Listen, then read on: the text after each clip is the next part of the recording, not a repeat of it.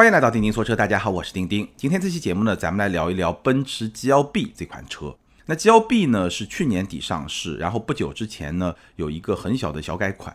这款车我其实很早就想跟大家来聊，关注的朋友也是比较的多。不过呢，我一直在等等什么呢？等我能够自己好好的开一开这辆车，再来跟大家说。那不久之前呢，我终于逮到一个机会，好好的试驾了一下 GLB，所以今天这期节目呢，可以跟大家好好的来聊一聊这款车。不过呢，既然这款车已经上市一段时间，大家对它已经有一个比较初步的了解，所以今天这期节目呢，我就不会像聊一款刚上市的新车那样聊得非常的细，咱们就来说关于 GLB 最关键的几个点。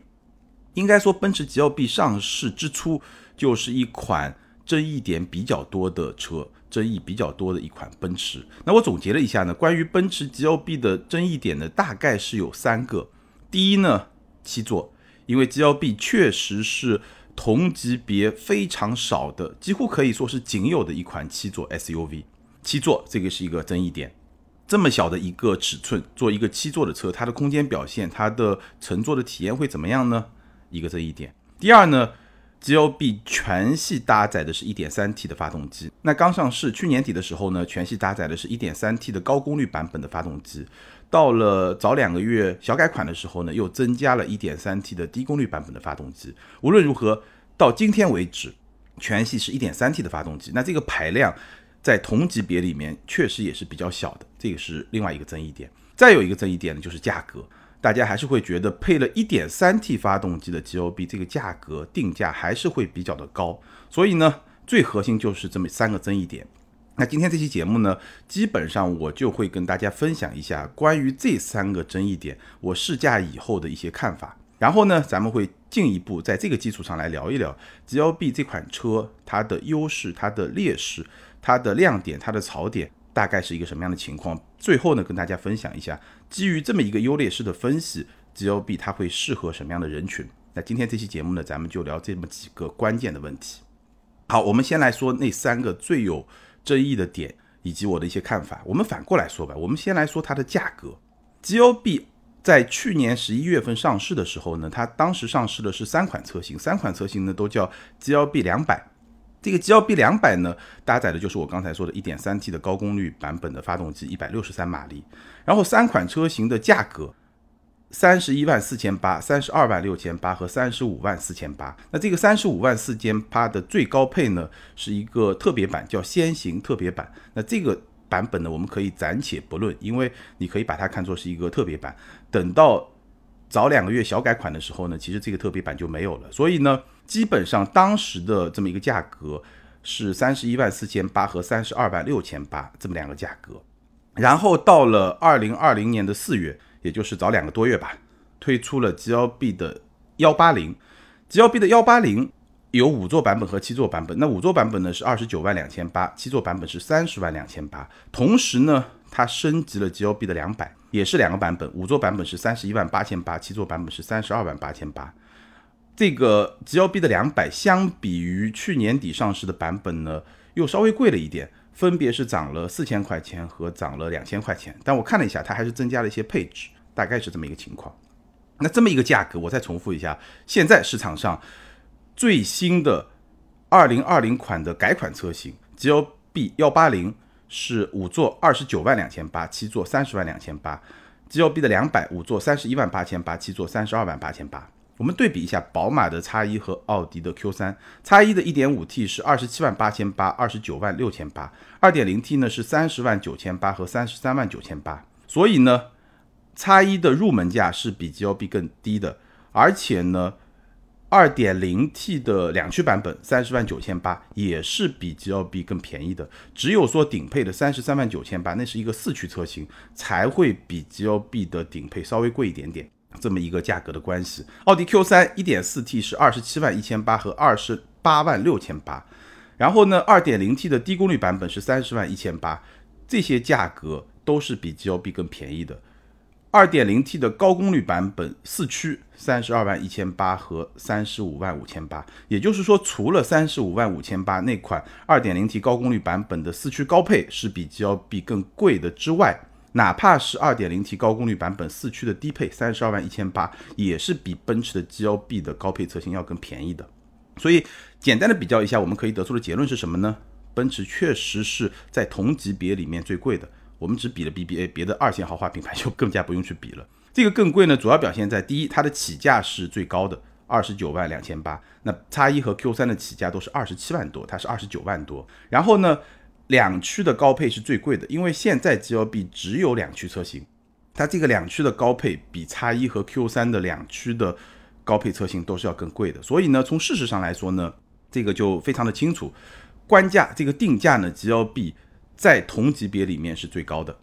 比宝马和奥迪都高，那比二线豪华品牌当然就更高。那这个怎么来看呢？我的观点大概是下面这几条。首先，这个事实就不用说了，奔驰是最贵的。那它的基本的逻辑或者说它的基础是什么呢？从官方定价的这个角度来说，其实奔驰的大部分车型都是同级最贵的。这个是一个基本的事实。那从这个角度来说呢，G L B 最贵也是很正常的一件事情。不过呢，如果我们落实到 G L B 这款车，结合它的产品力，结合它的配置，结合它的发动机的排量这些方面综合来看呢，确实我觉得这个官方定价是比较高的。哪怕是考虑到奔驰的大部分车型都是最高的这么一个事实的基础上，落实到这款车，我仍然觉得这个官方的价格确实是有点高的。那这是第一个看法，第二看法呢，其实是基于一个事实了。虽然说 G L B 的官方定价是比较高，但其实你现在去终端看一看，很有意思啊。就是 G L B 现在的终端优惠是比较大的，基本上我了解了一下，G L B 现在的终端优惠是五万多，五到六万。然后宝马 X 一呢，差不多也是五万多，Q 三呢，差不多在四万左右。所以这个就很有意思啊。X 一是一辆上市已经。很长时间的车，当然中间经过一些改款，但是这一代叉一上市已经很长时间，我记得好像是有五六年了吧。那 Q 三呢，去年上市，G L B 呢去年底上市，所以在这三款车里面，G L B 是上市最晚的、最新的一款车，而它的优惠幅度和叉一差不多，比 Q 三更大，所以这个优惠幅度还是比较大的。那从终端的角度来说呢，两个方面来看，从市场的角度来说呢，你可以说市场对。G O B 的官方定价已经给出了一个态度，给出了一个答案。通过终端优惠的这么一个幅度，已经给出了一个答案。当然了，考虑到比较大的终端优惠，从消费者的角度来说呢，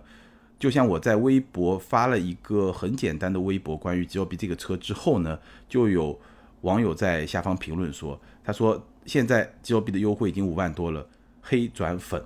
优惠大了以后，对消费者来说，尤其是对这款车感兴趣的消费者来说呢，还是一件。比较好的事情，一个好消息，对吧？好，那接下来呢，咱们来聊第二个话题，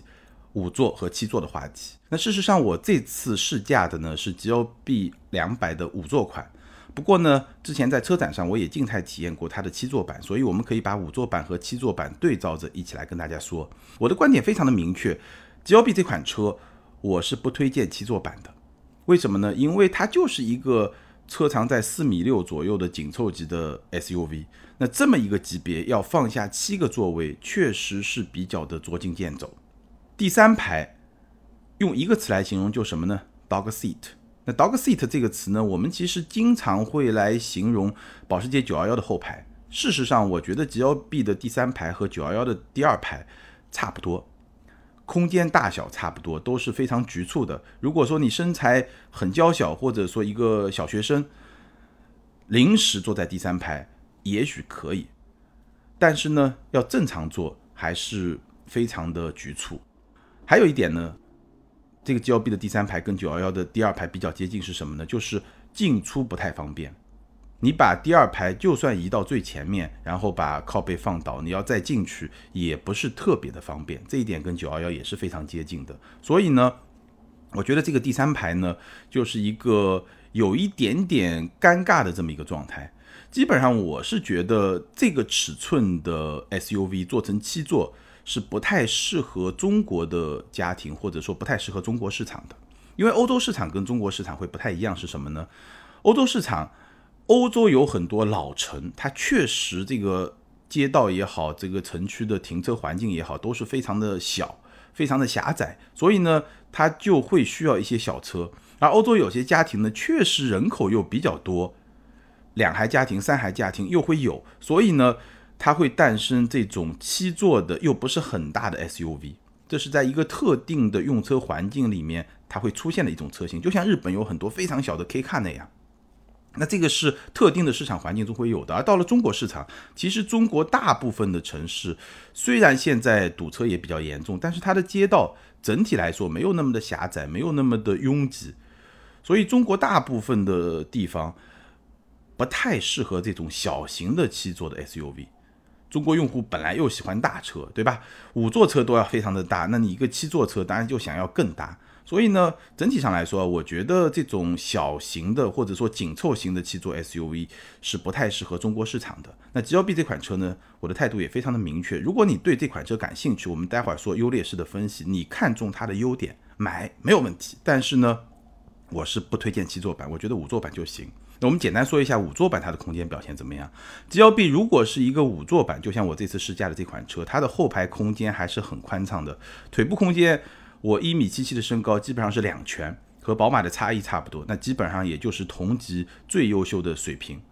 大概是这么一个腿部空间的表现。头部空间一拳也是非常的出色，因为这辆车，我们待会儿说到它的外观造型，它还是一个线条比较直来直去的这么一个外观的造型，所以它的头部空间真的是非常的宽敞，椅背角度可调，所以你在后排找到一个还比较舒服的乘坐的姿势也是比较容易的。那后排有没有缺点呢？也是有的，大概有这么几个。第一呢，它的坐垫有点短，这个坐垫啊跟宝马叉一样，不是特别的长。然后呢，它座椅的下方有一个小的凸起，所以你在乘坐的时候，如果想把你的小腿收回来，那它是会有一点挡到你的脚的，这个不是特别的舒服。然后呢，它座椅整体是比较窄的。你会发现，它后排座椅的左边和右边和车门之间都有一个比较明显的一个空隙，那这就造成一个结果，就是它整个的座椅整体是没有那么的宽，再加上这辆车它本身也不是很宽，所以呢，从宽度的角度来说，如果后排要坐三位乘客呢，会有一点点的拥挤。不过整体来说呢，我觉得 G L B 的后排表现还是不错的，整体还是给了一个很宽敞的这么一个空间，而且天窗也比较大，所以坐在后排整个的感觉还是不错的。而且呢，它后排座椅也是可以按比例放倒的，所以后备箱空间呢也有一个进一步拓展的空间。那其实你看一下这个五座版的后备箱，它的后备箱呢在同级里面，我觉得还是一个比较正常的表现，应该说表现还是可以的。但是你其实想象一下，要在这么一个后备箱再放下两个座椅，也是比较难的。那这是关于五座和七座。接下来呢，咱们再来聊第三个话题，就是它的一点三 T 发动机。G L B 全系到今天为止搭载的是一点三 T 发动机，包括一点三 T 的低功率版本和一点三 T 的高功率版本。那我试驾的这辆 G L B 两百搭载的是一点三 T 的高功率版本，一百六十三马力。那这台发动机用来驱动 G L B 呢，动力表现怎么说呢？我觉得是完全够用的，但是呢，也只是一个够用的级别。所以呢，其实开完这辆车，我是会比较担心 G L B 幺八零那个一点三 T 低功率版本的发动机，它的动力表现可能会有一点点的勉强。那这个高功率版本的一点三 T 呢，其实它从动力调教的这么一个角度来说呢，为它的比较小的排量，其实是做了非常多的工作。它如何做到一个还比较积极的动力响应，达到一个够用的这么一个标准？我觉得它从调教上是动了非常多的心思。这台 G L B 1.3T 高功率版本，它的油门响应是非常积极的，而且呢，它的这款七档双离合变速箱，它的降档响应也是非常快的。所以呢，你在实际开的时候，你会发现这台发动机它非常乐于保持在一个比较高的转速，日常的行车转速基本上是在一千七、一千八以上，而且呢，你稍微给深一点油门。它的转速就快速的拉升，它的变速箱就快速的降档，所以呢，从日常驾驶的角度来说呢，你会觉得动力是完全够用的。不过呢，相比那些二点零 T 来说呢，你会觉得它发力的方式没有那么的从容。那如果你跑高速跑到一百以上呢，这个后劲确实比较的一般。整体来说，日常使用是够用的。但是呢，这么一种非常积极的调教，甚至说有一点点激进的调教带来的一个副作用是什么呢？就是说，因为发动机的转速始终会保持在相对比较高的这么一个区间，所以呢，这个发动机的嗓门还是比较大，或者呢，你可以说发动机的噪音还是比较大。它真的转速上去了以后，尤其到了四千转之上，会有那种非常强烈的或者说非常明显的这种发动机的噪音，就是一个小排量发动机非常亢奋的那种状态。如果你开过小排量发动机，踩过大油门的话，你应该会有这种感觉。而且呢，G L B 这个车呢，有一点其实我觉得做的不太好，它这个发动机舱盖上是没有隔音棉的，再加上它这个发动机的转速又常常会比较的高，所以这个发动机的噪音还是会比较的明显。这个基本上就是关于这个 1.3T 发动机的使用的体验。那现在呢，G O B 全系还是一点三 T，我刚才已经说过了。未来呢，会不会有二点零 T 呢？我个人觉得还是很有可能会搭载二点零 T 发动机，因为现在我们看到奔驰的 A 级已经有了一款叫 A 二二零 L，也就是长轴版的 A 二二零。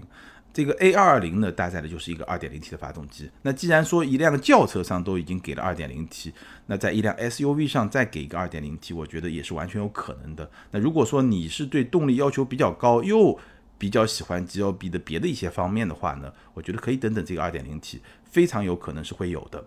顺便说一下操控，从操控的角度来说呢，我觉得 G L B 整体上来说还是一辆很好开的车，因为这辆车首先它视野很好。它的造型就决定了它的视野很好，整个操控的响应呢，可以用不急不慢来形容，一个很好开、很轻松，但也不会很激进，就这么一个状态。然后整个底盘的质感呢也还行，所以呢，我觉得这辆车还是挺好开的。唯一有一点呢，就是它的刹车的脚感是有点重的，有点像我家里那辆 COA。从刹车的脚感上来说呢，还是一个偏运动的这么一个调教，但是整辆车呢，其实不是一个偏运动的调教，大概是这么一种风格。好，我们说完了三个比较有争议的话题之后呢，接下来我们就来基于此来分析一下 G L B 的优劣势、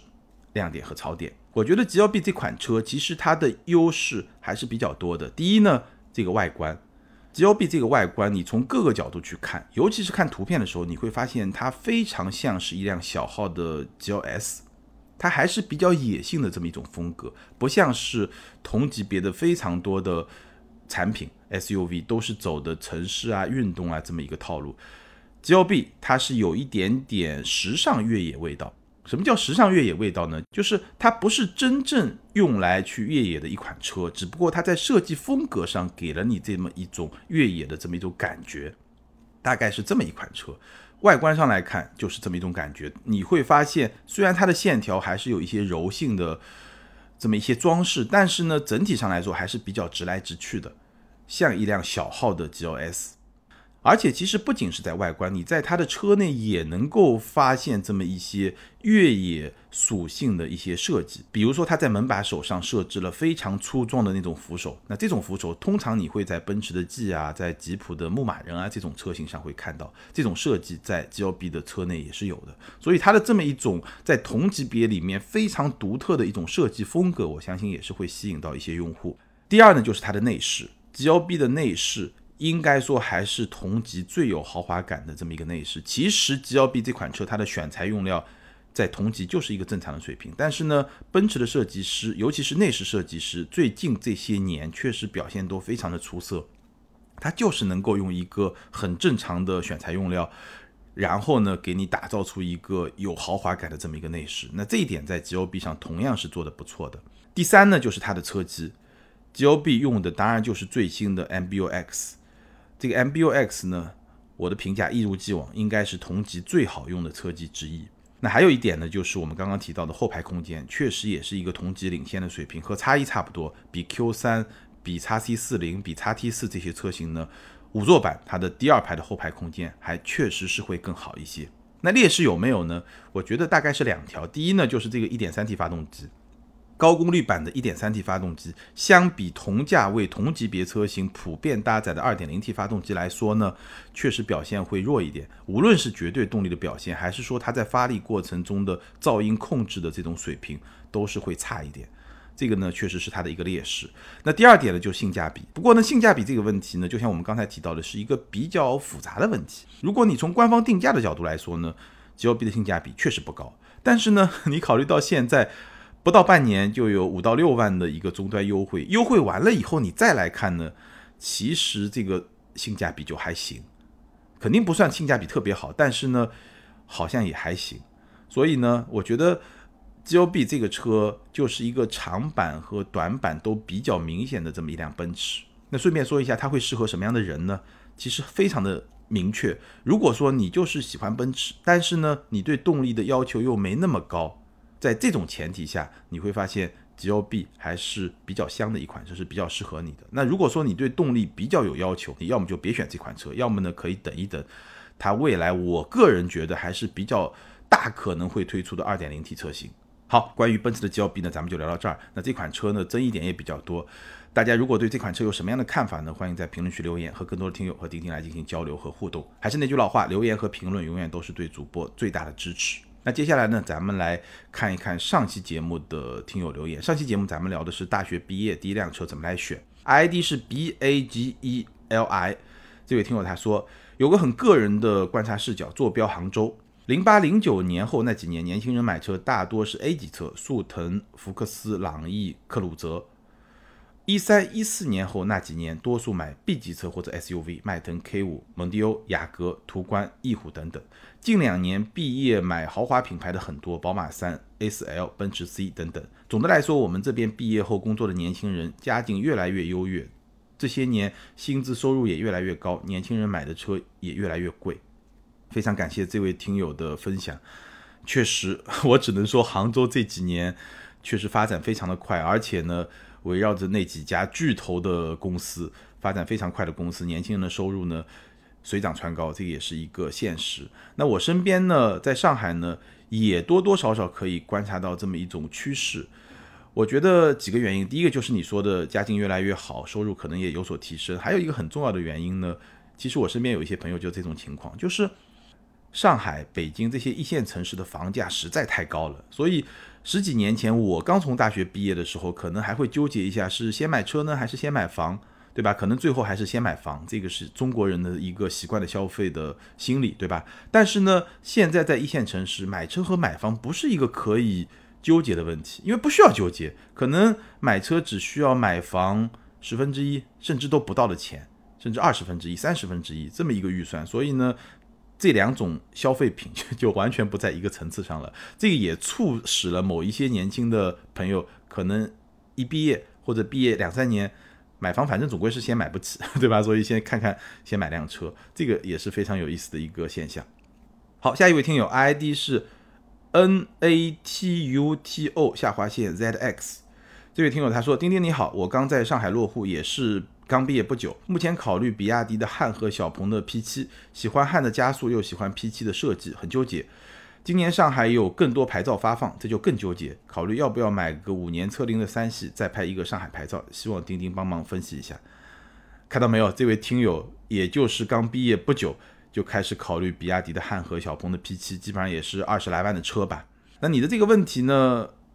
我觉得从两方面来说吧，第一呢，我个人觉得在上海、北京这些地方呢，牌照比车更重要，因为牌照是一个稀缺资源，而且呢，整体的趋势来看呢，会越来越稀缺。